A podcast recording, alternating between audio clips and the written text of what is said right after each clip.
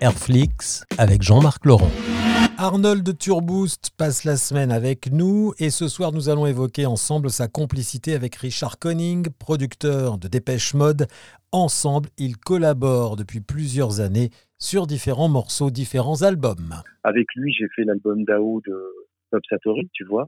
J'ai fait aussi mon premier album. Mhm. J'ai fait euh, le l'avant-dernier album, enfin, le dernier album qui est sorti, enfin, le dernier en date et le prochain aussi.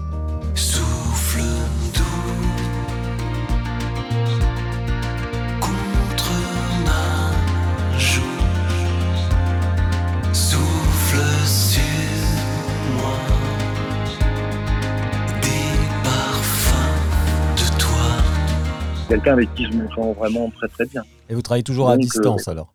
Oui, c'est-à-dire en fait, bah, c'est-à-dire euh, les, conditions sanitaires ne permettant pas de faire différemment, oui, c'est même, euh, même très très particulier. Oui. Pour autant, pour autant, bon, j'ai fait pas mal de choses tout seul ici aussi. Enfin, tu vois, puis je vais envoyer après tout ce que j'avais fait.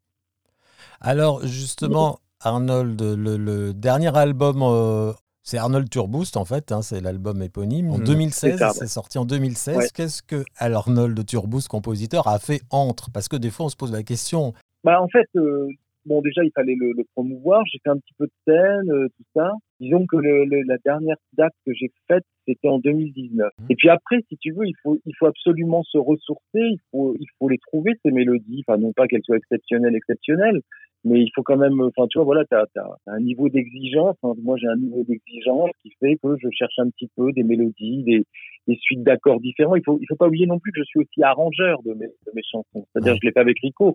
C'est-à-dire, j'ai pas un type qui va tout me faire à côté. Non, c'est pas vrai, quoi.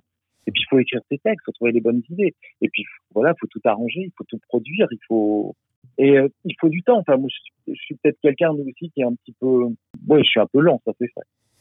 Donc, euh, non, mais c'est vrai, il faut, le dire. Alors, aujourd'hui, il y a une question que je voulais euh, poser justement aux musiciens que tu es. Ce que je veux dire est peut-être maladroit dans la façon de le dire, j'en sais rien, mais, mais, mais c'est pas du tout, il n'y a, a rien de méchant là-dedans. C'est qu'aujourd'hui, j'ai l'impression que tout le monde peut faire de la musique avec tout ce qui existe comme logiciel, de chez soi, un peu de bon matériel, et hop, on peut faire de la musique, on le balance sur les réseaux sociaux, ça marche, euh, et ça peut marcher très vite.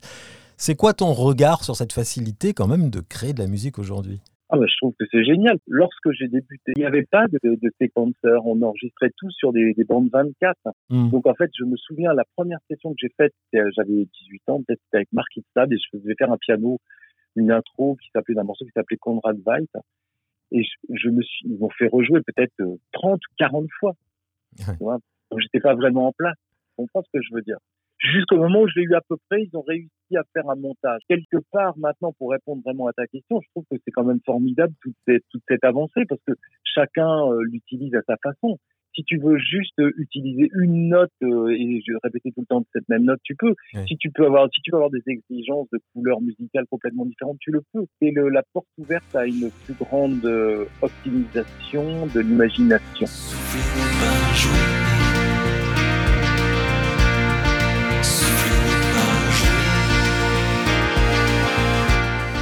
Merci Arnold et à demain vendredi.